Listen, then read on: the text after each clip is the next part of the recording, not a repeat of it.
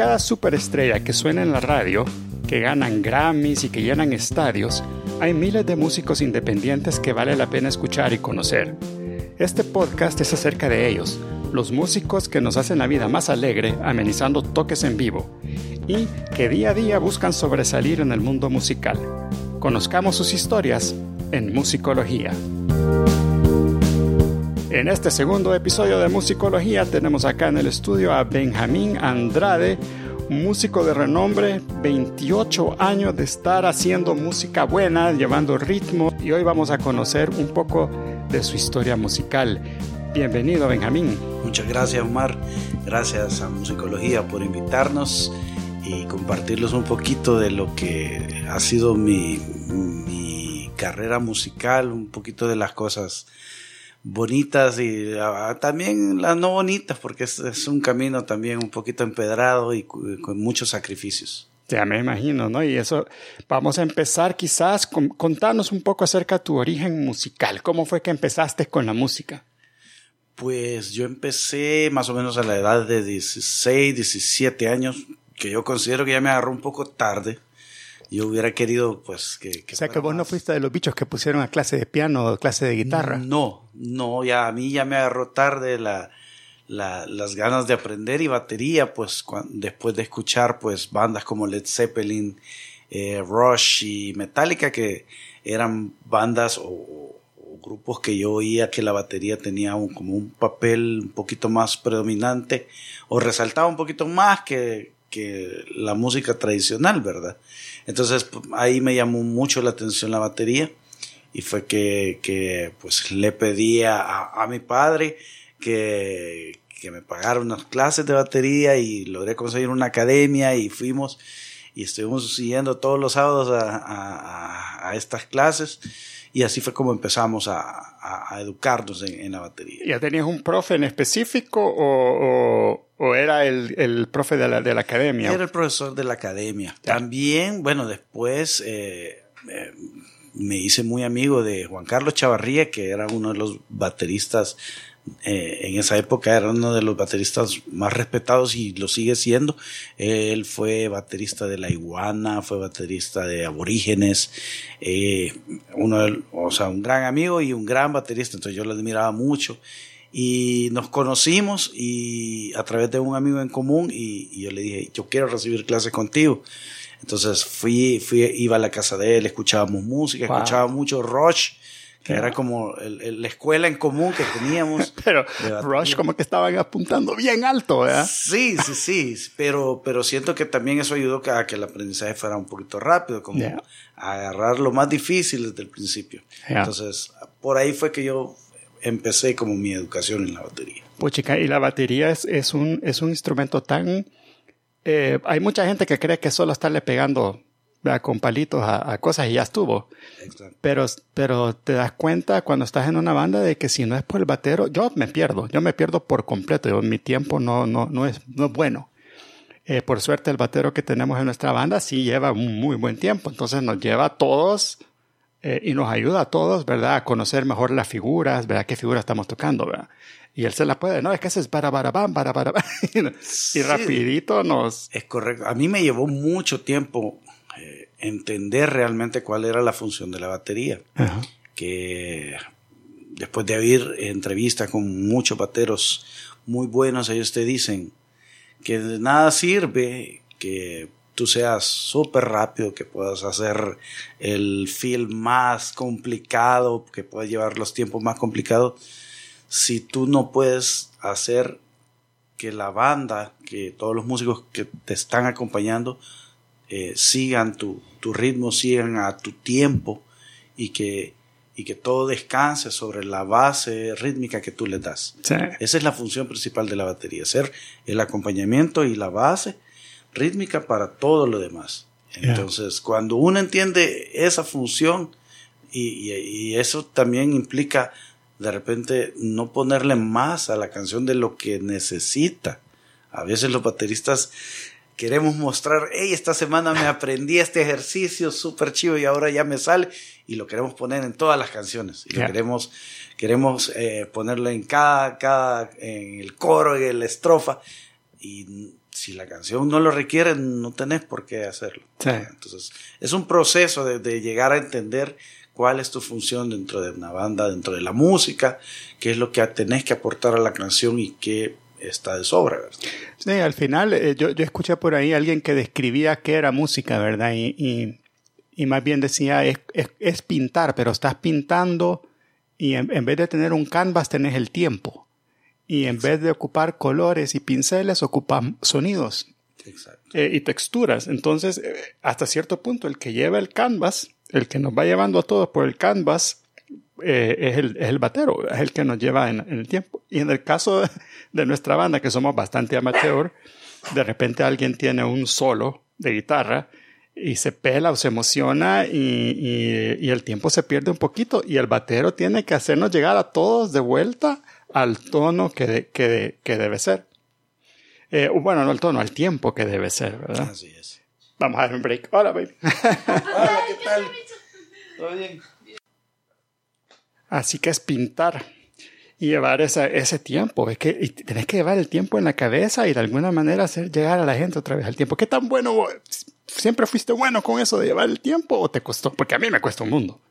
Sí, sí, sí, es, es, bien difícil desarrollar esa parte ya que por naturaleza tendemos a acelerarnos o a ir más lentos a, medida vamos eh, en la canción, a, media canción, hay una tendencia a acelerarse, sobre todo en vivo. es que la adrenalina te pega. Exacto, en estudio es, es un poquito más fácil controlar las emociones y tratar de llevar un tiempo constante, pero en vivo la, la emoción, el público, todas las luces, hace que uno se emocione tanto, entonces eh, altera el tiempo y uno tiende a, acelerarse más. Entonces, eh, eso se logra practicando con el metrónomo, que es una herramienta que también hasta hace muy poco yo empecé a utilizarla para mis prácticas y me di cuenta del gran beneficio que tiene. Yo sé que también es una herramienta muy estresante, puede ser muy estresante, pero es un tema de costumbre. Cuando ya te acostumbras a trabajar con el metrónomo y te haces amigo de él, ya eh, le sacas un montón el, jugo de esa herramienta. Yo descubrí, yo ahorita estoy usando uno que, se pone en el, en el reloj. Ah, sí. El, Soundbrenner, que te Soundbrenner, sí te va llevando el tiempo. Es un metrónomo de pulso, que un reloj de pulso, te, te, te, va, te dando como toques.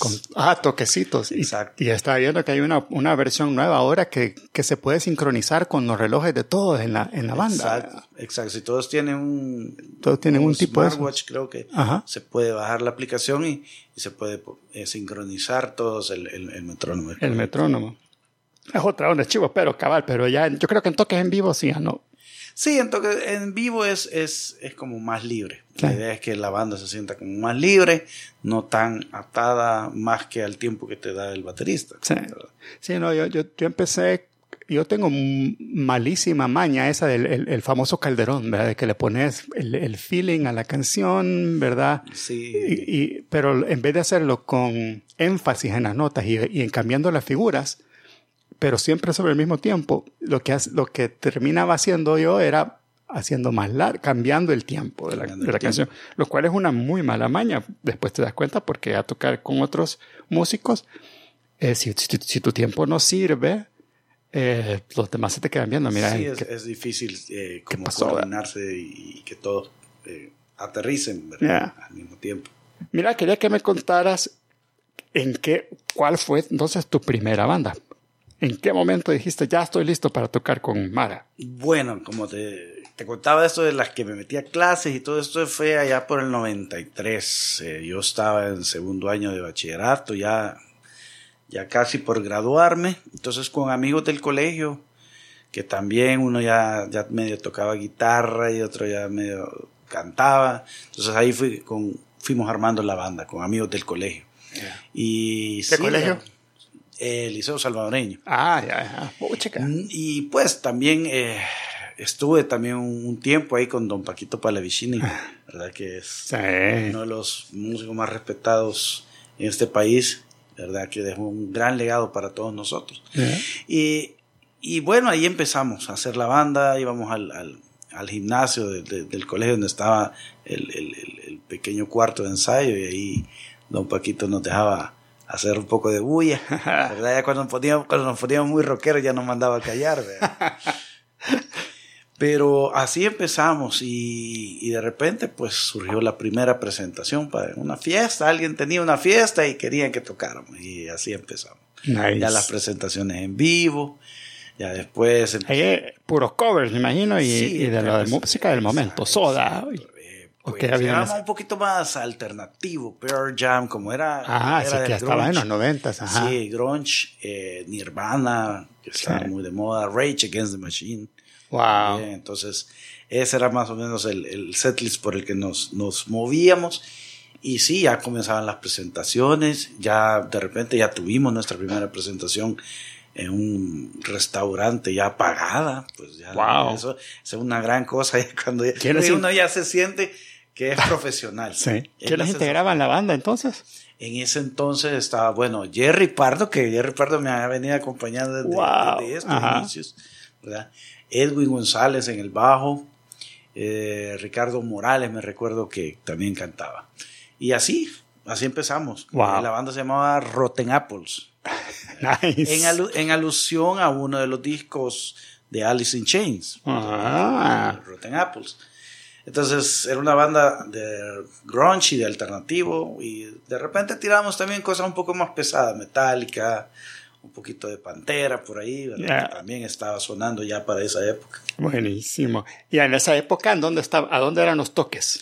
En esa época, el 94, 95, los lugares era Chantilly, que era un restaurante bar eh, sobre el Paseo General Escalón.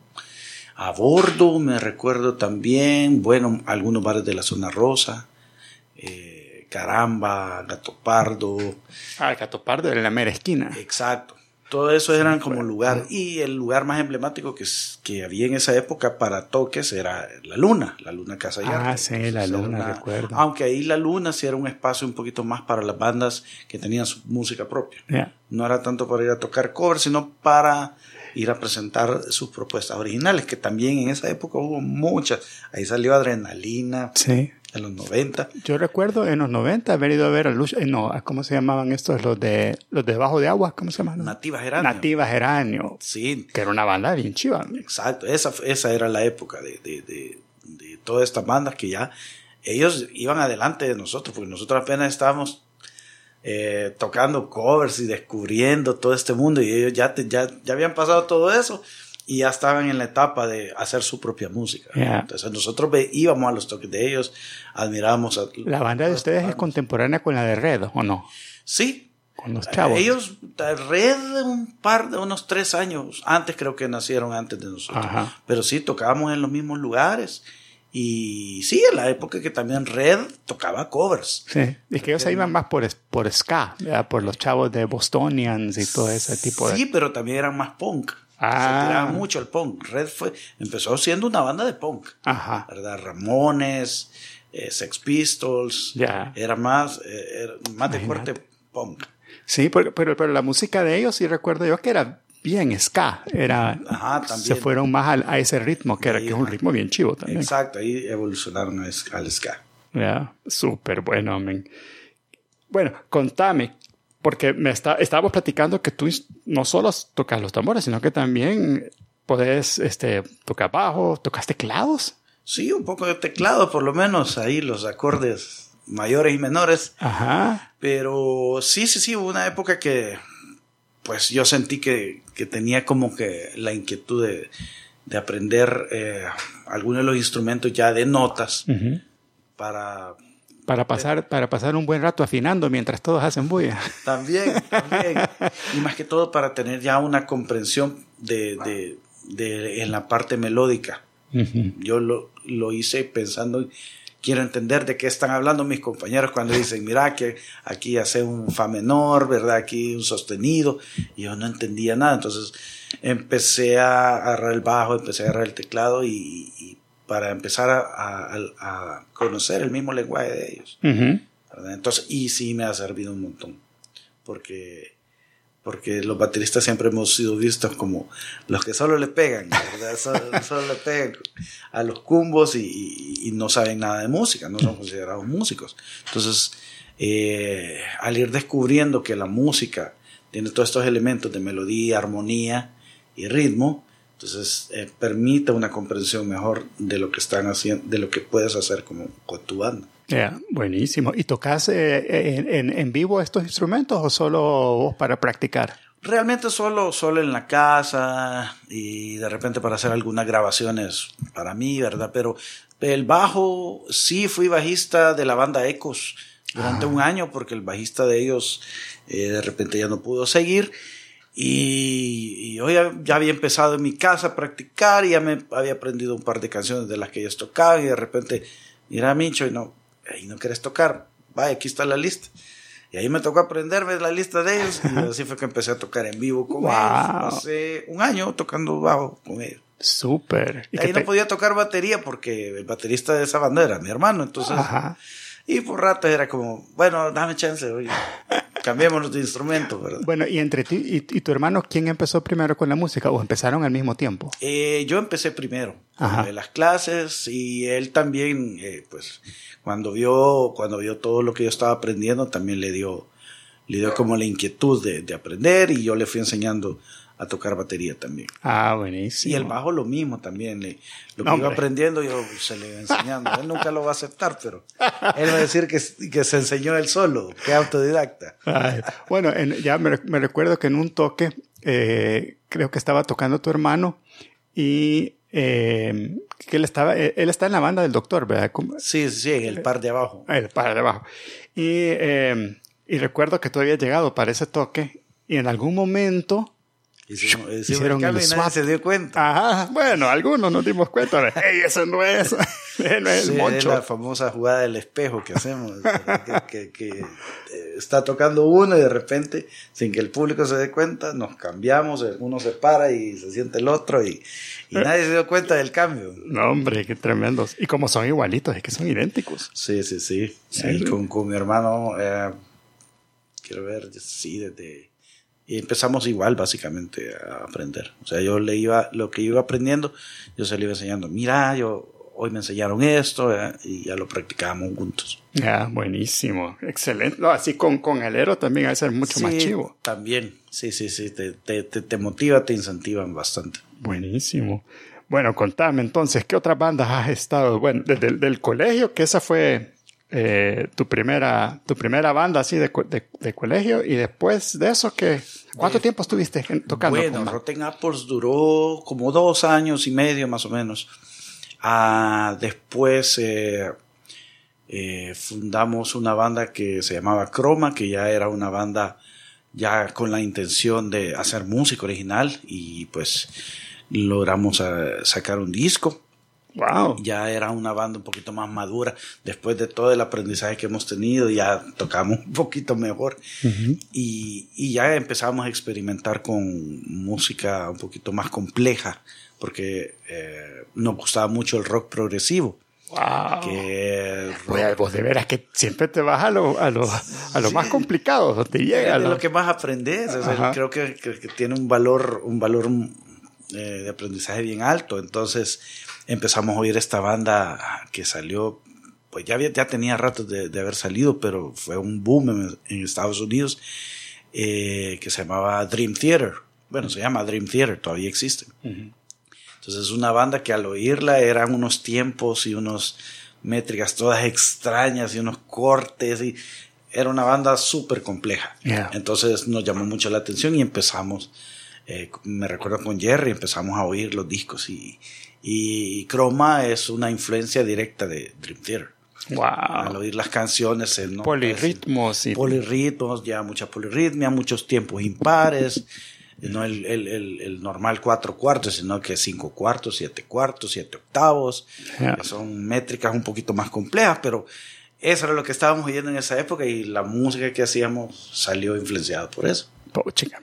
Pero qué chivo, y aprender a, aprender a llevar esas cuentas no, no es así nomás. Exacto, exacto. Lo, lo hacíamos bien empíricamente, ¿verdad? Porque no teníamos como un conocimiento musical así tan formal.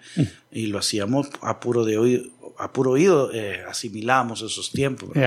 Entonces. A puro feeling. A puro feeling, pero lo, lo logramos, lo logramos entender. De alguna u otra forma, lo lográbamos entender, aunque no tuviéramos la total comprensión de, teoría musical, pero lo lográbamos entender. Sí, eso es lo más chivo, cuando, cuando lo incorporas y es parte tuyo, es parte de tu ADN, y después tú le explicas y decís, ¡ah! ah ya. Es, como, no sé, como cuando, escuchas, o sea, cuando tú entiendes un idioma y lo entiendes, no sabes cómo se escribe, pero lo entiendes. Sí, sí. Entonces algo, algo parecido. Súper chivo. Y eso fue durante el año 98. Me acuerdo que en el 98 logramos hacer el, el, lanzamiento de, ese disco. Que, por ahí todavía tenemos algunas copias y creo que está subido por ahí en YouTube.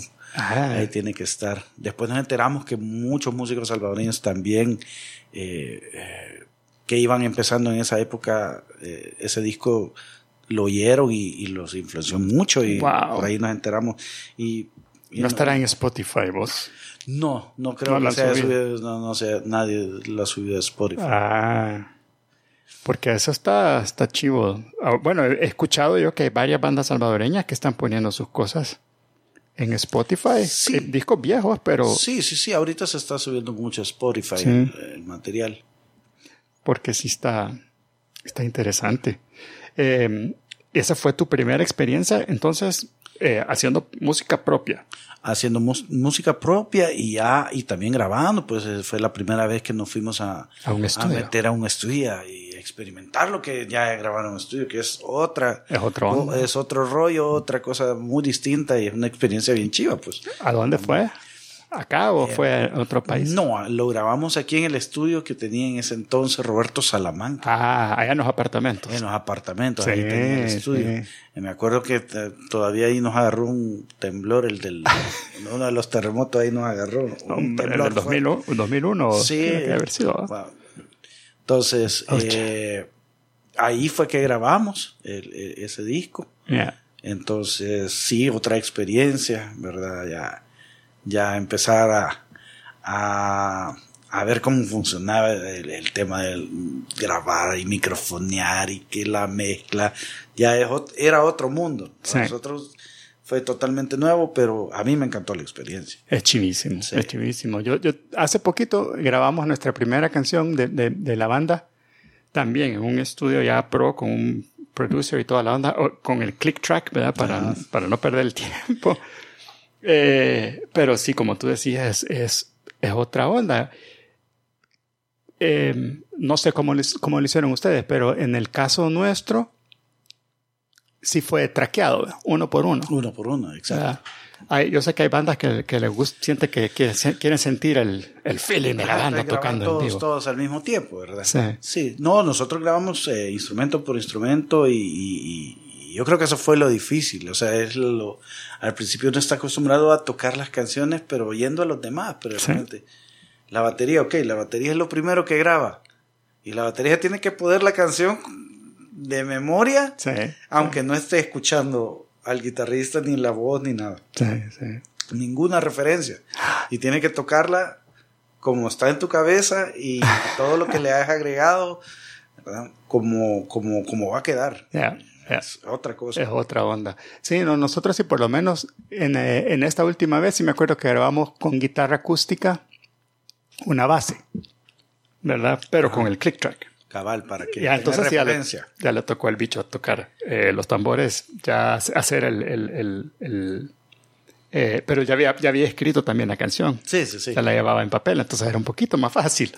Así es. Pero sí es, es eh, saca un poco de onda. El, que el, pobre que le fue mal a nosotros en esta ocasión fue el, al del bajo, porque sí hay una parte en la que le toca hacer a él un, un fill de bajo solo.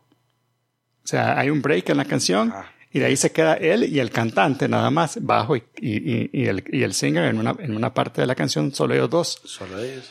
Entonces, como grabamos el cantante hasta el final, al pobre del, del bajo estaba... Imaginándose la voz. eso, eso, yo creo que eso es lo más difícil en un estudio, estar tocando sin todas las referencias que realmente tiene la canción, sino que imaginarlas. Sí. Tú eh, tenerlas presentes en la cabeza y con eso te vas, con esas referencias. Nice. eso es lo difícil. Bueno, y, y, con Croma también estuvieron tocando en, diferentes lugares. Sí, también manteníamos como una agenda bastante ocupada de toques y de presentaciones, ¿verdad? Eh, ya después, eh, quiero ver, pasé un tiempo en el que, después de Croma, pasé un tiempo eh, que pasé tocando eh, con Rubén Flamenco, que ahora está en el San Salvador el Star. Ajá. Él, me recuerdo que lo conocí, él recibí una llamada de él que acaba de regresar de Nueva York, que había estado en la, estudiando en la escuela de Tito Puente y que venía a buscar músicos aquí para formar su orquesta. Pero él me dijo, mira, ahorita mi objetivo es la orquesta de salsa, pero ahorita esto quiero empezar con algo y quiero, y quiero armar bandas de todo, de de una banda de pop rock, una banda de que pueda tocar un poco de música tropical, algo de vallenato. Entonces andaba armando como banditas, Para empezar. Y yo le dije, vaya, mira, está bien, yo me anoto, ¿verdad? Pero yo solo rock he tocado. Ah, no, aquí vas a aprender a tocar de todo, me dijo. Y es algo que siempre, es, es una de las cosas que voy a agradecerle mucho a Rubén, porque, pues, o sea, era, fue así como aquí, al agua, al agua, pato. Adiós al backbeat. Sí, o sea. Y a meterse ya a tocar. Porque él venía con la, con la mentalidad, eh, él venía con la mentalidad, eh, pues, de, de, de, de, Estados Unidos, de que allá los músicos, allá no importa si no ensayaste, o sea, te pones la canción y, y con quién voy a tocar, con qué música, ah, vos tocás, o sea, ahí no, no hay, no hay tales de que, excusas, no, o sea, si, si podés tocar y podés leer, dale, toca. Entonces, esa, esa, como esa filosofía de, de que mejorar, o sea, mejorar tus habilidades y tus conocimientos y aventarte así a, a tocar con quien sea, donde sea y lo que sea, eso lo aprendí de Rubén y algo que yo lo agradezco porque me ha servido muchísimo. Súper bien. Y entonces ahí estuviste eh, tocando latino. armamos una bandita así de, de, música latina, ¿verdad? Metíamos, metíamos un poco de todo, metíamos un poco de vallenato, un poco de rock latino, un poco de merengue de repente, algo, un poco de todo. Ahí fue donde me tocó estudiar los ritmos latinos. Ajá. Entonces. Pero ahí no estabas en percusión, estabas en. en estaba en batería. En batería. Pero percusión si había alguien más que estaba. Teníamos un percusionista, exacto. Ya. Entonces, eh, esa fue una parte de aprendizaje muy, muy grande. ¿Y no te, no te picó las manos por probar también ahí los, los bongos y, el, cajón y todas esas otras ondas? Sí, sí, o sea, me llamó mucho la atención, pero pero vi tanta gente buena que aquí no, aquí, no tengo, no tengo oportunidad de nada. Porque sí, hay, había un montón de gente. Pero esa es otra habilidad, ¿verdad? Porque ahí es, otro instrumento, es como aprender otro instrumento. Es, ahí que, es puro dedo, ¿verdad? Exacto, puro dedos. Eh, la, la, noción del tiempo cambia un poco, ¿verdad? Porque como los instrumentos latinos son bien sincopados, eh, no van cabal en el tiempo marcado por el, por el metrónomo, sino que llevan muchas cinco. entonces, es, es, como tocar otro instrumento. Entonces no, mejor zapatera tus zapatos y aprendete los ritmos latinos con, en batería. Ya, ya, chivísimo. Bueno, entonces, eso fue después de Chroma. ¿Y ¿Cómo se llamaba esa banda? Eh, ah, se llamaba eh, Hemisferios, era ah, la banda que teníamos. Una bandita que duró un año. Pues, empezamos a tener presentaciones, un año en, recuerdo que un bar que abrieron en el World Trade Center. Entonces ahí estuvimos de planta por, por, mucho, por mucho tiempo, un año casi. Y de repente pues eh, apareció la oportunidad con esta banda eh, de tipo indie rock, que tal vez algunos la recuerden, eh, que se llamaba Ultravioleta. Que con esa, esa fue ya la primera banda que ya logramos como cierto, ciertos objetivos, incluso de presentarse a nivel internacional. Ya, con ella, con esa banda ya abrimos, abrimos shows internacionales, abrimos eh, conciertos de artistas de afuera, fuimos a tocar a Guate, fuimos a tocar a Costa Rica, o sea, ya fue la primera banda de, que yo puedo decir, de con, con un perfil ya profesional. Wow. Ya se empezaron a hacer cosas un poquito más, más, más serias, ¿verdad? Eh, más comprometido y logramos grabar dos discos con, con, con esta banda. Y pues sí, hay el, el aprendizaje. Eso creo que sí está en Spotify. Sí, Ultravioleta, sí, ya, Supernova. Supernova, Supernova está... Eh, Quiero ver, radio. Ya no escucho. Ya no escucho, exacto. Sí, con esta banda sí es, es, es la banda y me atrevo a decir eh, que fue la banda de las primeras bandas que, eh, que empezó a hacer eh, música indie, que es lo que lo conocemos como indie rock, ¿verdad? Aquí en el país, ¿verdad? Porque en esa época recuerdo muy bien, eso estamos hablando de 2000, 2006, tal vez 2007. en esa época aquí lo que se estaba escuchando era reggae. Ah, sí fue el movimiento en el que explotó el reggae aquí en el país y eran por lo menos 20 bandas de reggae, todas muy buenas, pero que los eventos eran bandas de reggae. Y aquí todo era reggae. Entonces las bandas de rock eh, tenían muy poco exposición, muy pocos espacios y nosotros fuimos de las, de las pocas eh, que se mantenía como en la escena. Y me acuerdo que empezamos en, en, quiero ver, en, en Republic, que nos dio como cabida como house band, como la, banda de la casa. Republic cuando estaba en la Gran Vía, ni siquiera. Es que esa fue una parte, esa, esa, esa, esa época también fue medio extraña, porque me recuerdo que fue cuando la zona rosa, que era donde ibas a escuchar bandas en vivo, eh, ya no era lo mismo, como que cambió, se transicionó. Y, y, todos esos lugares fueron desapareciendo. Y más bien fueron surgiendo en su lugar, creo que la guitarra ya estaba, ¿verdad? Ya en el Tunco. Sí, sí, sí. Pero que y había que ir hasta allá. Republic, eh, que estaba ahí en el centro comercial de la Gran Vía. Eh, y de ahí no recuerdo yo que había otro lugar. Bueno, sí, Malibú, no sé si todavía estaba. había un Malibú allá por, por Santa Elena, ¿verdad? Exacto. Pero de repente la, escena sí empezó a transformarse.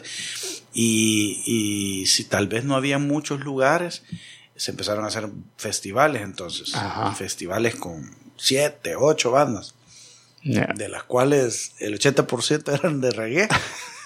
Porque sí, o sea, hay que aceptarlo. Esa época, la explosión del reggae fue grande. Que Ahora, en esa época también yo recuerdo que de repente habían festivales, pero de rock bien pesado también. Ah, de heavy metal, esos metaleros. Chavos. Pero ellos siempre, ellos siempre han existido y siempre han hecho sus, sugeventos eventos y todo eso. Esa es una escena que siempre se ha mantenido. Se ha mantenido, ¿verdad? Fíjate que el underground. Me llama la atención porque de, en, de estos, eh, los metalheads que hay en todos lados, eh, en, en, en, la empresa donde yo trabajo, eh, nuestro contador es una persona que vos lo ves, un chavo que siempre de saco y corbata y toda la cosa, y un día me lo voy encontrando con una camiseta negra. Y yo, ¿qué onda? Ah, no, es que voy a ir a ver a no sé quién. Y vos sos metalero. Sí, sí, a mí me encanta no sé quién. Y empieza a contarme los nombres de canciones y de bandas que yo digo, este chavo, wow.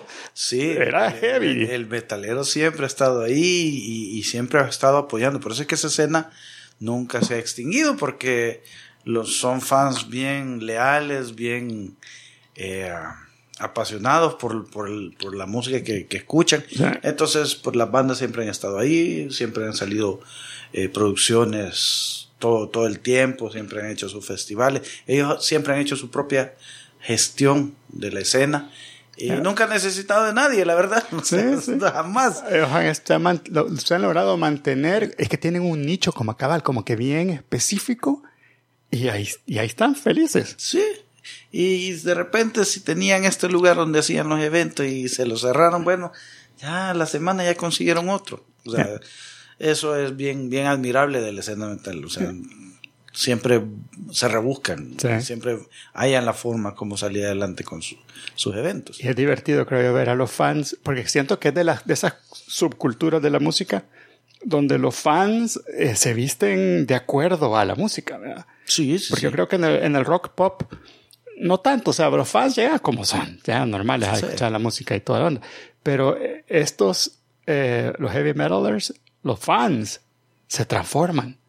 Y ellos también de repente llegan todos vestidos de negro, un montón de, de, de anillos y cosas. Sí, es toda una cultura. Es toda una cultura que ya de años y, y se mantiene siempre fuerte, pues. Ya, ya.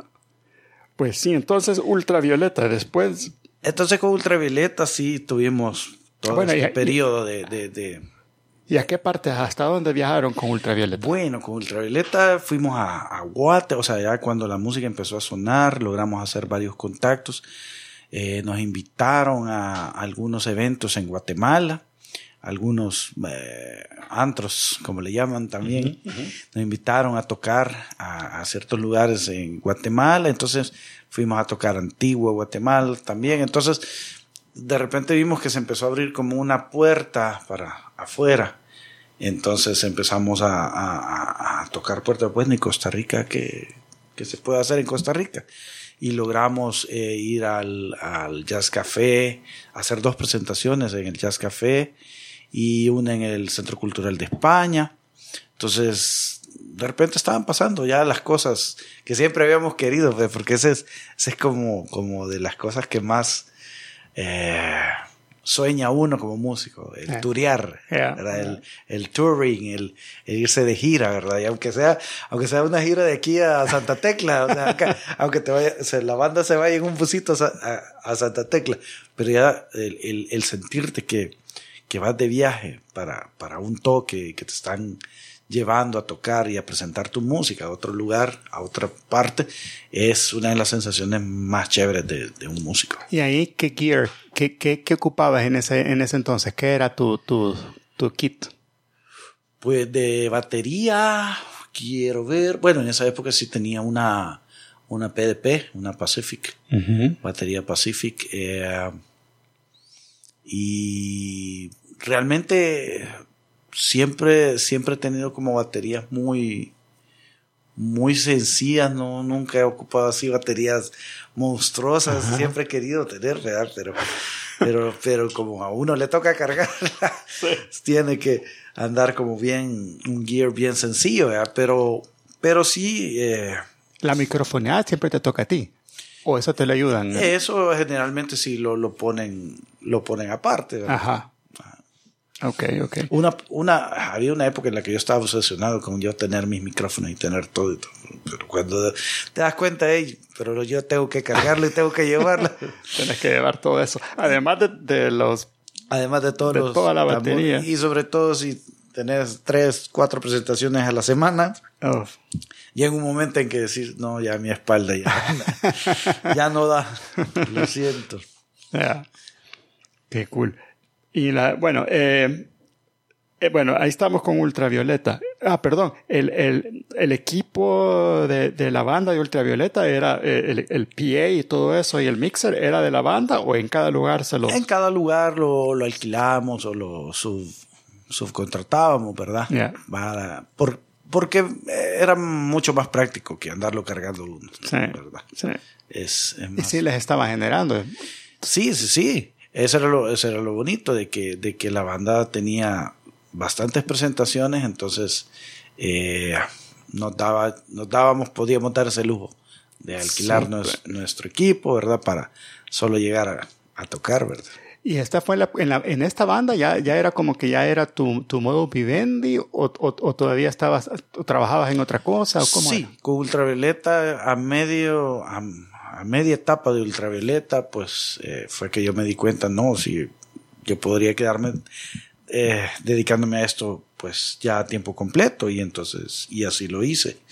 Yo estaba trabajando, eh, tenía, tenía mi trabajo, pero de repente pues dije, no, ya, no, pues si, si esto es lo mío, ¿verdad? Entonces ahí fue que, bueno, yo renuncié y desde entonces yo me dediqué ya 100% a, a, la música. A la música. Sí, pero fue con Ultravioleta que tomé esa decisión. No fue fácil, porque sí vinieron muchas, muchas críticas y, bueno, y los papás que, que a uno le dicen nombre y qué estás haciendo. Y yo pensé que eso era un hobby, ¿verdad? Y yo, mire, pero, pero, esto, es, pero esto da también. Si uno sabe cómo y uno hace los, lo toma con disciplina y con la seriedad del caso, esto puede dar como un trabajo. Claro.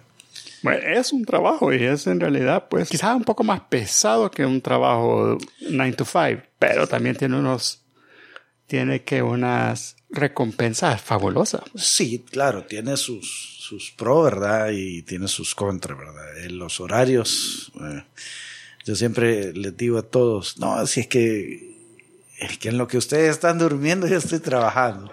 En lo que ustedes están un viernes, un sábado, departiendo en una fiesta o en la boda de un amigo, de su mejor amigo, yo tengo que sacrificar eso porque estoy trabajando. Entonces sí tiene su lado que, pues, sacrificado, su lado de que, de que, eh, de compromiso, ¿verdad? Bueno, yo, yo conocí a través de, de, un amigo en común que tú estabas dando clases de, de, batería. No sé si eso lo mantenés o eso fue nada más como una concesión no, De hecho, sí, sí, sí. Yo mantengo las clases de batería. Ya tengo aproximadamente unos 5 o 6 años de haber empezado con, como instructor de batería. Y todo empezó realmente no tanto por una necesidad económica, sino por una necesidad de empezar a dejar un legado o dejar eh, lo que yo he aprendido, como empezar a pasárselo a alguien. Eh, no sé por qué, yo creo que la edad, uno, uno le empieza a dar esos, esos pensamientos de que, hey, he aprendido tanto y sé tanto que me gustaría enseñárselo a alguien. Entonces, así fue que nació esto, esta, esta inquietud de, de empezar a dar clases. Y ya después de cinco años, pues yo ya me siento súper cómodo. Al principio era como, pero yo no sé cómo enseñar, yo no sé, porque una cosa es saber tocar el instrumento y otra cosa es eh, las habilidades que necesitas para la pedagogía, por decirlo de la forma. O sea, tenés que tener ciertas aptitudes, o sea, la empatía, eh, tenés que tener mucha paciencia, sobre todo con los niños, eh, tenés que tener mucha, mucha, ¿cómo se llama? eh, ¿cómo decirte? Bajar al nivel de... A veces uno piensa, no, si esto está bien fácil, hacerlo. No, tenés que ubicarte en, en, que ellos, para ellos es, la cosa más difícil del mundo lo que tú les estás pidiendo que hagan. De repente un, un, ejercicio. Entonces, tenés que aprender a, a, entenderlo y a verlo como ellos lo ven. Entonces, hay una serie de cosas que con el tiempo he ido aprendiendo y pues gracias a Dios puedo decirte que, que, que, me siento muy cómodo dando clases. ¿Y cada, cada alumno es distinto o hay como que cosas que a todos les cuesta? Por ejemplo, en el caso mío, individualizar, ¿verdad? Llevar con el pie un ritmo, llevar con una mano otro y llevar los hi-hat acá. Yo me, al ratito estoy tocando todo al mismo tiempo, ¿verdad? Sí, la independencia es de las cosas más difíciles de desarrollar en la batería, pero igual, todo eso se trabaja de, de una forma progresiva, de, de, ejercicios sencillos para ir estimulando esa parte de, de, independencia que es poder manejar tus dos manos y tus dos pies a voluntad y que cada una haga lo que tú quieras, ¿verdad? Independientemente de lo que estén haciendo entre ellas, ¿verdad? ese, ese es esa es la independencia, es lo más difícil de la batería. Sí, ah, pues sí, eso es verdad. Sí. Pero, pero realmente eso eh, sí varía con los alumnos. Yo creo que el, el, tema principal con los alumnos es lo que yo me he topado es de que eh, a algunos no les apasiona tanto. Y si no te apasiona algo, vas a sentir el aprendizaje como que es algo forzado o algo, es una carga. En vez de verlo al menos yo lo veía como me emocionaba. A mí me emocionaba cuando me dejaban un ejercicio y no lo podía hacer porque yo lo veía como, pero me tiene que salir, voy a practicar. y si no me salía, pero mañana voy a seguir practicando, voy a, y, me, y cuando me salía, yo era la persona más feliz del mundo porque había, tenía un logro, había logrado una meta a base de un esfuerzo, cosa que ahora es bien difícil. Eh, es bien difícil verlo en, los jóvenes porque quieren como aprenderlo muy rápido. Y hay cosas que no, que, eh, que no te dan gratificación en el momento. Instantánea. Ajá, necesita tiempo, necesita trabajo para que lo logres. disciplina. disciplina. Hablando de disciplina, ¿cada cuánto y cuánto tiempo le dedicas a la práctica y al ensayo vos personalmente ya como artista? Pues... Eh, ¿Y, lo haces personal vos o con banda o con la banda? Fíjate que práctica, práctica así de, de yo sentarme a practicar, no lo hago tan seguido ya. Me toma mucho tiempo de repente sacar canciones, que es, que es lo que sí estamos como más directamente relacionados a, mi trabajo con las bandas. Sacar eh, tal canción o tal, no, el show, vea, 16 canciones para, para una noche. Eh, pero sí, yo tengo una costumbre de suscribirme a, a varias páginas de bateristas y de repente veo un contenido que me gusta, algún ejercicio que hicieron y me parece interesante, lo guardo y cuando tengo una oportunidad llego a la casa, vaya, ok, quiero sacar esto, quiero ver cómo era este ejercicio. Y hasta que lo logro perfeccionar, y ya es como ya un, algo que yo ya tengo en mi bolsa en tu de trucos, en mi repertorio para incorporarlo en cualquier momento. Pero sí, las cosas que me parecen muy interesantes, eh, sí las guardo para posteriormente trabajarlas. Nice, nice. Y, y con las bandas que, que, que estás siempre tienen también su sus ensayos eh, ya programados? ¿Cómo es la dependiendo del show, con, por ejemplo, ahorita con las bandas que estoy, son Alter Ego y Steady Rolling. Con Steady Rolling sí tenemos ensayos bastante periódicos, sobre todo antes de cada presentación. Y que ahí tienen un montón de canciones de ustedes ya. ya y sí, ya hay, ya hay dos discos con Steady Rolling, ya hay, son... Como 20, algo canciones. y todavía hay varias ahí en proceso de grabar todavía. Nice. Así Súper chiva. Por cierto, estaba escuchando el último disco y está genial. Este que ah, escribieron en la pandemia. Sí, muchas, muchas canciones escritas en pandemia. Ya hubo, oportunidad de, que yo pudiera escribir una canción. Jerry también eh, tiene dos canciones de, su autoría, así que... Eh, no, me, este gustó, me gustó un montón y, y, todo el disco es solid. O sea, en realidad esa es una cosa que que en el, en el anterior eh, yo lo había escuchado y sí, habían canciones que me gustaban, pero también habían algunas otras que eran como que ah, está bonita, pero está bonita. En este nuevo disco, yo, yo todas las que escucho es como que, pucha, qué chiva, qué chiva les quedó, esto es que así se... Sí, y lo increíble es eso, cómo fueron compuestas y cómo fueron grabadas, porque también muchas fueron grabadas eh, de manera... Eh, yo, la batería, por ejemplo, yo en mi casa. Eh, y se hizo, se las mandé al ingeniero para que hiciera la mezcla. No fui al estudio a grabarlas, muchas de ellas, por la misma situación, ¿verdad? Entonces, la tecnología hoy permite hacer, hacer mucho, mucho de este trabajo desde la casa y, simplificar tiempos, sobre todo ahorrarnos mucho tiempo para esto. Sí, nosotros estamos precisamente en eso, acabar en la pandemia, cada quien en su casa y, y de repente, yo que soy el más tecnológico del, del, grupo les mandaba por, por GarageBand a, a los otros de la banda, mira esto, ¿qué te parece, verdad?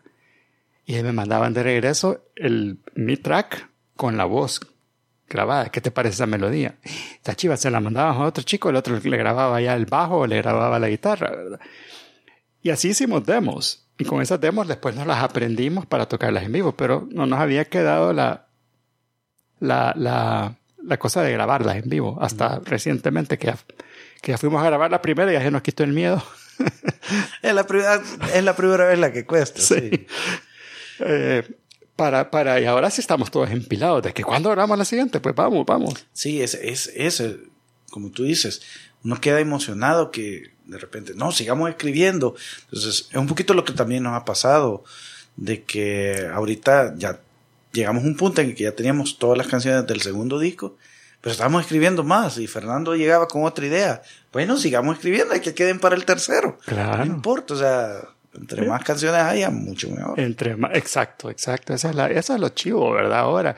Y, y bueno, y me encanta que en, que en, el show, este último que hicieron con Fernando, eh, creo que la mayoría de lo que tocaron era música original y creo que es nada más dos o tres covers, ¿verdad? Sí, eh, siempre. Que antes el show era full covers. Full covers. Eh, que era súper chulo porque también no, no, no, conocíamos todavía las canciones de ustedes. Pero este último está, está buenísimo, está strong. Todas las canciones son, son buenas, son hits. Son alegres, son, tienen como su propia historia que contar, ¿verdad? Sí. Por eso se llama Stories. Eh, bueno, hay tres canciones que se han acompañado de, de videos que están increíbles los videos, o sea, súper chivos. Desde videos animados hasta videos pues con una producción bastante grande en locaciones increíbles aquí en el país y de repente hay otro video también que fue hecho con animación eh, y dibujos, o sea, eh, no sé, siento que este disco nos está, nos está permitiendo como eh, dejar volar mucho la imaginación y la creatividad. Y bueno, bueno, contarme, pues, las dos bandas son súper distintas. Eso sí hay que mencionarlo. Ah, eh, Alter Ego es una banda que yo diría más. Eh, siento que es dominada por el cantante, definitivamente. El cantante de ustedes es, es un show en sí solo. Así es. Eh, ¿Cómo se llama? Perdón, es. Guillermo. Guillermo. tiene una voz genial. Muy buena para ACDC y, y, el tipo de canciones que, que, están tocando ahí, ¿verdad? Que, eh, Alter Ego sí es solamente covers, ¿verdad? Eh, ¿O ya tienen algunas también? Eh, pues a, a, inicios de, quiero ver, a finales, perdón, de enero lanzamos nuestro primer EP. Ah. Con cinco temas también escritos en pandemia. que de hecho fue bien curioso porque me recuerdo que les dije a los de la banda, cuando empezó todo lo del el, confinamiento, al mes recuerdo que les dije, señores, esto todo el mundo piensa que va a durar dos meses, esto va a durar mucho más. Así que, no sé, o, hacen, pensamos qué hacer, ¿verdad? Porque esto, esto se va a tardar mucho más y no quisiera que nos quedáramos de, lo, de brazos cruzados. Entonces fue, empezamos a componer música y salieron cinco canciones eh, que ya cuando eh, fue la reactivación y que ya se podía tocar, ya las canciones estaban listas, pero no, pero no las podíamos grabar porque ya estábamos tocando, entonces el tiempo ya no nos permitía. Entonces, al final, eh, después de la reactivación nos tomó prácticamente como año, un año el llevar a, completar el EP. Fueron cinco temas y ahí sí temas eh, pues muy distintos. Hay, hay una balada, hay un tema muy ochentero y hay temas un poquito más pesaditos también, ¿verdad? Porque como también nos gusta el, metal pesado, entonces es una combinación bien bonita. Pero sí, todo escrito en pandemia y todo desarrollada los temas en, pandemia. ¿Y eso dónde lo grabaron? Ese lo, quiero ver, todo, todos esos temas también lo grabamos de forma, de forma casera. Wow. Ya teníamos la, la, la, la, pues, la experiencia de haber hecho nuestras grabaciones caseras. Entonces, ¿para qué ir a, un estudio? Entonces, solo le dimos el material a Julio Rodas, un gran ingeniero de sonido y excelente guitarrista, eh, y él nos hizo la mezcla y la masterización. ¡Wow! ¡Qué cool! Y, que, y mira, ¿qué, ¿qué, ocupas para grabar tú en, casa? ¿Es eh, GarageBand o, o, ya se fueron más a Logic o, qué, eh, Quiero ver, pues, como grabo con batería eléctrica, entonces grabo en MIDI. Ah, qué chivo. Entonces, básicamente cualquier programa de los que están en el mercado puede servir para capturarlo en MIDI. Lo arreglo un poco las dinámicas, pero lo único que el MIDI hay, que, hay que ajustarle un poco. Eh, ¿Cómo se llama? La velocidad, la velocity de los golpes. la intensidad de, los, de los golpes. Y de ahí, eh, pues, le mando el MIDI al, al ingeniero y luego ya se le colocan samples reales de batería. Eh, se les amplían sonidos de batería y ya suena como que se haya grabado una batería acústica. Sí, sí. Eh, no, se, no se nota la diferencia. No, y depende también de la canción, porque eh, la referencia, ¿verdad? Porque todo el mundo dice cuando, cuando grabas la canción, el, el que le escribió dice, mira, yo estaba pensando en David Bowie, pero en la época de tal disco. Entonces uno ya se va imaginando. Entonces ya, por lo menos en el caso de nosotros, el ingeniero de audio, escuchaba lo, en esa época la batería. La mezcla, Y decía, entonces agarraba el sonido de la batería que había grabado el chico y le, y le cambiaba los samples a una que sonaba similar a la de Bowie. Exacto, es que ahora, ahora los samples de baterías hay de todo tipo de baterías, de los 70, de los 80. Increíble, es que es increíble. Le, puedes modificar la microfonía que utilizaban en esa época, o sea, todo para emular las baterías que tú querrás. Entonces tienes esa facilidad. Sí. No, es súper chivo. La vez pasada, bueno, para el último que estaba, yo toco, eh, yo había armado una parte de piano, fíjate. Y tenía ya la parte de piano listo para la canción. Y ya cuando lo tocamos ahí, el ingeniero de sonido me dijo, mira, pero se pierde. El pianito no. Se pierde el pianito ahí en, en, en, eso porque está con una guitarra que está en un gran chicharrón y está con otra que no sé qué, no sé cuánto, se te va a perder. Pásate a un Hammond mejor, ¿verdad? yo, voy a, pero yo no, yo no, no tengo parte. Y Hammond se toca, el, el, el, órgano se toca súper distinto que como tocas piano. Me tocó improvisar una parte en órgano.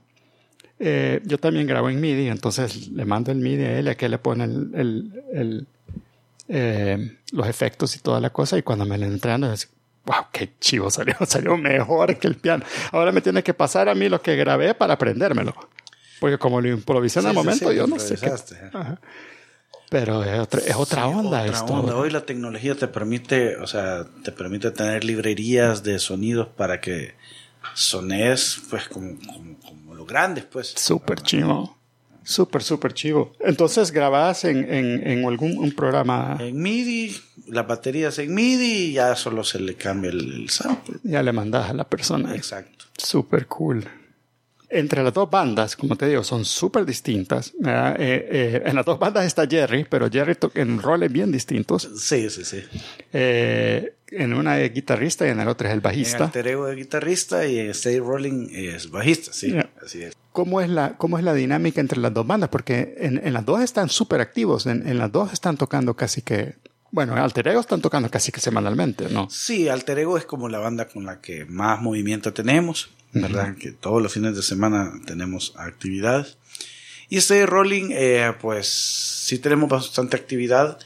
Eh, pero este Rolling es quizás más internacional, ¿verdad? Creo que sí, sí, sí. con Fernando había estado viajando mucho con más. Fernando, con Fernando estamos como eh, apuntando las presentaciones afuera, sobre todo ahorita que, que está complicado por, la ley de, de, de, las reuniones y todo. Entonces queríamos, hasta que ya estuviéramos un poquito más libres de, de COVID y de, y de restricciones, reanudar las presentaciones. Pero ahorita sí vamos a empezar a tener una, dos, tres presentaciones por mes. Nice. Súper chivo. Pero sí también en Costa Rica, porque yo sé que tocaron en Costa Rica y no sé si, si se han ido a otros lugares. Hemos ido a Colombia también. El primer disco hicimos una presentación en Bogotá eh, para presentar el disco. Ajá. Eh, y también una mini girita por Cali y por Medellín. Wow. Ahora, ahí sí estás hablando de que es una, una cultura musical súper distinta a la de acá. Sí, sí, sí. Allá la gente te presta atención, te escucha tu material.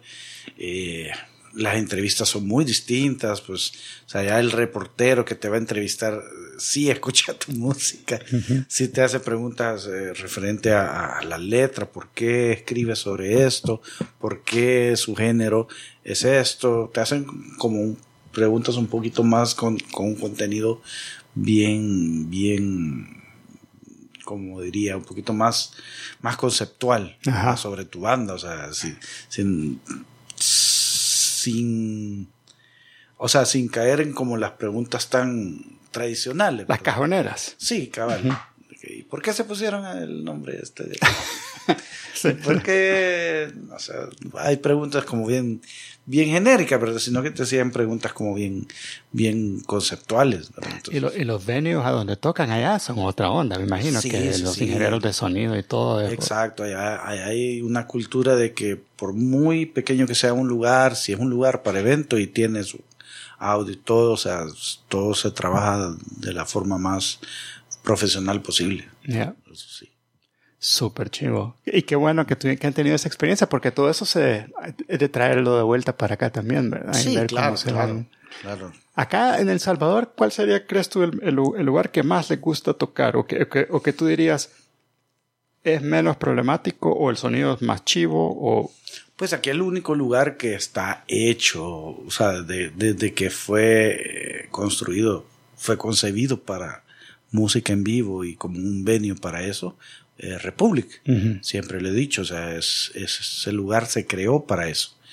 No es como todo el resto de lugares que son, primero fueron conseguidos como un local y de ahí se les hizo una tarima y de ahí se les puso sonido, se, se les acondicionó para que hubiera música en vivo. Este lugar no, este lugar desde el principio se hizo para eso. Todo el diseño estaba centrado en el escenario, ¿verdad? El mezanine y todo pensado en que iba a ser un lugar para eso. Sí.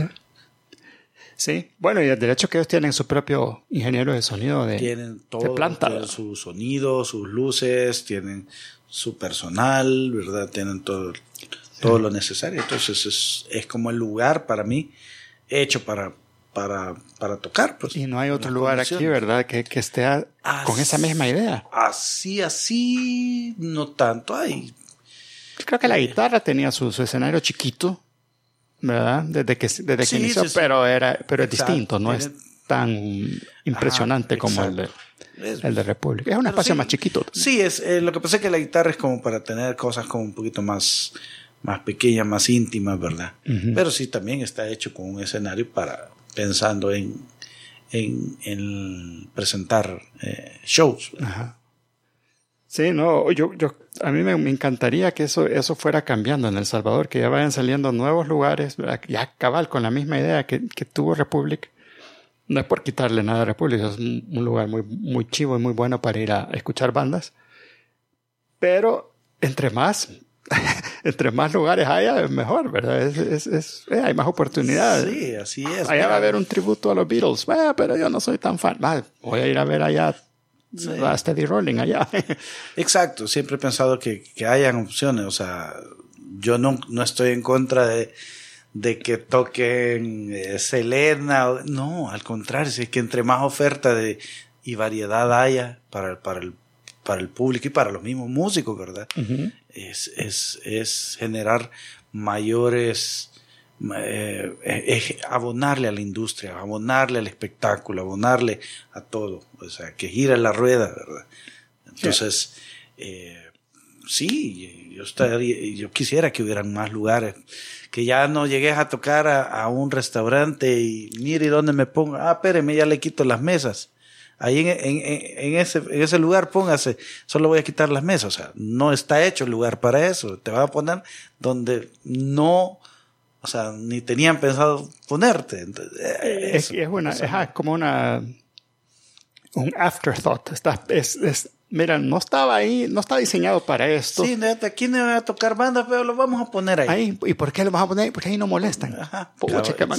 exacto. Entonces, eh, todo eso, todo eso forma de pensar y todo eso, sí, o sea, es, te tomo la palabra, quisiera que más lugares fueran eh, pensando en eso. ¿Sabes cuál me acuerdo? Que no sé si todavía existe, yo creo que no existe, Malibu no existe ya, ¿verdad? No, Malibu ya no. Pero ellos tenían, sí, sí recuerdo que tenían un escenario bonito. Sí, ellos tenían el escenario arriba de la, de la barra. Sí. ¿Verdad? Está, estaba, estaba arriba, sí, recuerdo que bueno, hasta stand-up fui a ver ahí una vez un comediante, fui a ver banda, fui a ver todo y el, escenario era bien funcional para esas cosas. Era, era, chivo, era elevado. Pero sí, creo que es algo que se debe retomar porque hay mucha más... Bueno, eso es algo que te quería preguntar. Tú, tú has estado en, en los eventos que ha hecho Fernando arriba en el hotel eh, y, la cantidad de bandas eh, nuevas haciendo cosas, los jóvenes, digo yo, los, bichos que están ahora, que sorprenden. A mí me, yo quedé eh, muy felizmente sorprendido porque digo, bueno, estos chicos eh, están haciendo cosas súper chivas.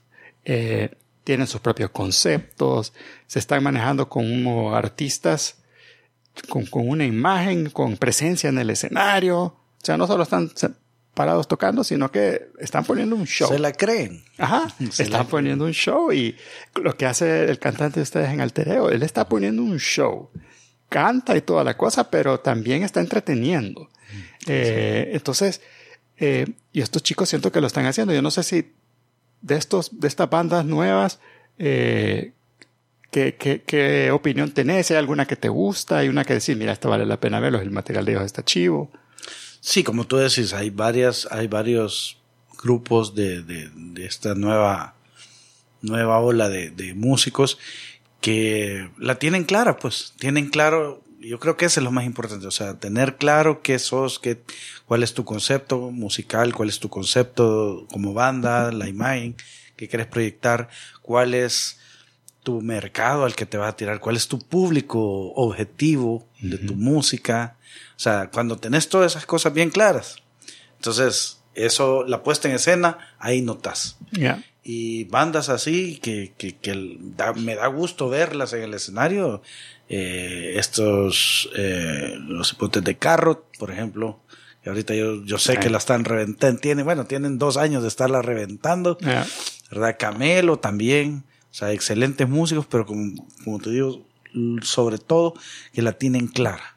Tienen claro el concepto que quieren y lo que ellos quieren proyectar, lo, quieren, lo que ellos quieren decir con su música, lo tienen clarísimo. Sí, Eso creo que es lo más importante. Sí, no, a mí me, te digo, a mí me apantalló muchísimo y eh, el hecho de que, que, Fernando haya hecho esos eventos, ojalá que se puedan retomar en algún momento, creo que fue una, una muy buena ventana para que viejitos como yo pudiéramos conocer a estas bandas jóvenes, porque nosotros, ya no ando tanto en la escena como para conocer a, a, a estas bandas jóvenes.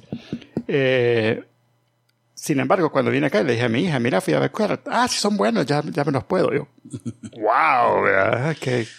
Sí, es la banda, es la banda ahorita como más representativa y que está, está como más presente en, en todos los eventos. Sí, sí. No, y tiene buena música, tiene buenas canciones. Entonces también eso les ha ayudado un montonazo. Y tienen buena habilidad, que es otra cosa que me que siento que... Sí, para, ajá, para estar tan joven. Sí, sí, sí. Tienen... Eh, pero eso demuestra de que sí, o sea, en la, en la disciplina, pues a la hora de aprender un instrumento, ahí está todo. Pues, o sea, ellos, cualquiera les pregunta y, y no es que de la noche a la mañana lograron tocar así o lograron perfeccionar su, su técnica. Lleva tiempo, le llevó tiempo. Entonces, ahí está la clave. Ahí está. Bueno, ahorita yo sé que tú tocas, eh, ahorita tenés Yamaha, ¿verdad? Esa es la, la, marca con la que tú estás trabajando. Ah, sí, sí, sí. Eh, ya tenemos cinco años, más o menos cinco años ya trabajando con, con Yamaha eh, como endorser, como artista de la marca. Así que estamos, estamos muy contentos porque pues, todavía no se han aburrido de mí. ¿Y, qué, ¿Y qué tal? Que tú lo ves como son, eh, bueno, el, el, el, el, kit con el que tocas con Fernando de Yamaha. Ese kit chiquito que, que, tú llevas. Esa es una, ah, sí, esa es una, rico, es una Stage Custom Hip. que es, es un diseño que Yamaha lanzó hace como dos años pensando precisamente en bateristas como yo, que de repente tocan en lugares pequeños y de, difícil acceso o que son bateristas que andan pues cargando su propio su propio equipo y que y que ah. es, eh, se vuelve como un poco difícil. Entonces es, es una serie pensada en, en, esos, en esos bateristas, ¿verdad? Sí, Con, con, dimensiones más pequeñas, un peso mucho más accesible que el tradicional. Pero suena y poderosa. exacto, y no pierde o pierde muy poco el punch o el, sonido de una batería de dimensiones normales. Entonces eso es, eso es lo, lo, lo, impresionante de, de, esa serie. Está bonita, está súper, súper bonita. Bueno, eh, ¿qué le recomendaría vos a un baterista nuevo, alguien que, o que está pensando en, en, en meterse en esto de, de, de, bandas y de meterse a la drumming. Que se compre una faja para la espalda, porque, porque, si no se va a acabar la espalda en un año. No, son bromas. Bueno, vos también, por cierto, vos también tenías una, una digital Sí, tengo, tengo una batería. ¿Pero es paja o es más, es más liviana o es igual de pesada que el kit? No, es mucho más liviana, es mucho más fácil de transportar porque, porque solo todo cabe en una maletita y, ahí va todo. Pues. Entonces es mucho más práctica también. Ah, okay. Lo que pasa es que la gente cuando no ve los, los tambores dice, ah, es como que es la batería del Guitar Hero. Dice. Entonces se ve un poco, visualmente no, no atrae mucho ver una batería electrónica. Si yo pudiera, me quedara tocando batería electrónica todo el tiempo porque eh, por los sonidos y las posibilidades de, de recursos que te brinda.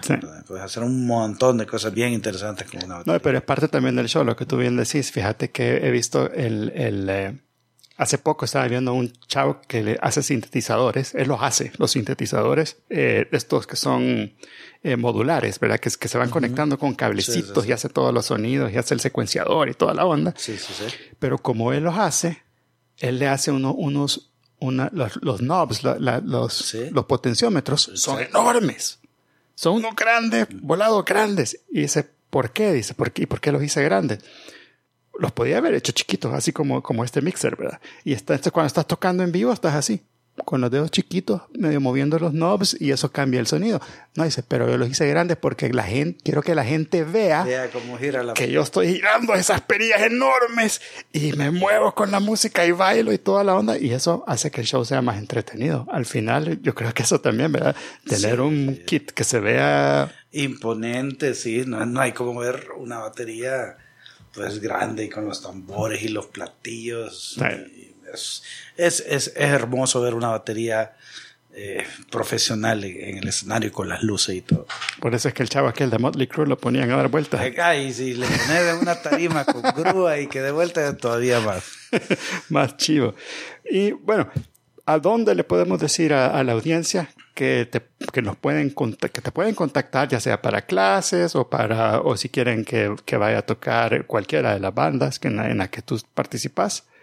Eh, tus redes sociales y todo eso. Ah, perfecto, sí, claro que sí. Eh, bueno, eh, me pueden encontrar en Facebook como Benjamín Andrade, baterista, y en Instagram como Benjamín Andrade. Tengo también mi canal de YouTube como Benjamín Andrade y ahí pues tenemos bastante contenido. Eh, y me pueden contactar también para clases, para consejos, eh, doy asesorías también sobre productos Yamaha en, en, en, baterías, ¿verdad? Ahí si tienen una consulta y tienen una batería Yamaha y, y tiene alguna duda de que esto que no sé cómo, cómo conseguirlo o esto cómo funciona, ahí los, los asesoramos. O para cualquier cosa que necesite, eh, estamos ahí a la orden. Buenísimo. muchas gracias por, por, haber estado acá con nosotros en Musicología.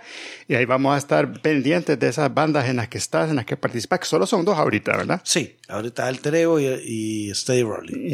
Así que ahí vamos a estar pendientes siempre de, de ustedes. Muchas gracias. Muchas gracias por el espacio, Omar.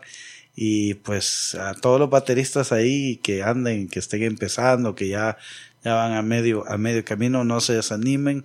Siempre hay algo nuevo que aprender siempre eh, eh, por rato se va a volver un poquito difícil el aprendizaje y vamos a sentir que no destacamos. Pero si sentimos pasión verdadera por este instrumento, eh, vamos a salir adelante y vamos a seguir evolucionando. Sí, no, y, a, todos los que estamos en la banda nos ayuda un montón tener buenos bateros, así que hay que darle. No, es lo mismo tener un batero de verdad que poner ahí una, una máquina esa de, de ritmo, ¿verdad? Que, Exacto. Hay una frase, hay una frase que dice que una banda puede tener un buen batero y un guitarrista mediocre. Entonces la, la, banda es buena. Pero si uno tiene un baterista mediocre y un guitarrista bueno, la banda es mediocre. Sí, sí. sí, se requiere el, timing, como, como hemos hablado, el canvas tiene que estar bueno. Exacto, el baterista es el que eh, hace que todo cohesione bien si el baterista es más o menos, nada logra pegarse ni nada logra eh, solidificarse. Nice. Top 5 bateristas. Uy, ya, sabía que por ahí iba a venir esa pregunta. Top 1, Neil Peart de Rush. Eh, segundo lugar, John Bonham de Led Zeppelin. En tercer lugar, tendría que poner a Jeff Porcaro de Toto. Wow. Eh, en cuarto lugar, eh, Mike Pornoy de Dream Theater, baterista de Dream, Dream Theater. Y quinto lugar, tendría que poner a Danny Cari de Tool. Uf, son bien, son rockeros, son bien así y de y, nada fáciles, súper difíciles. Al menos, bueno, tal vez no es que sean los mejores, pero son los que han tenido una influencia muy grande en, en, mi, mi, en mi aprendizaje. Ya. Buenísimo. Muchísimas gracias por estar acá con nosotros. Gracias a todos los que nos escuchan y esténse pendientes del próximo episodio de Musicología.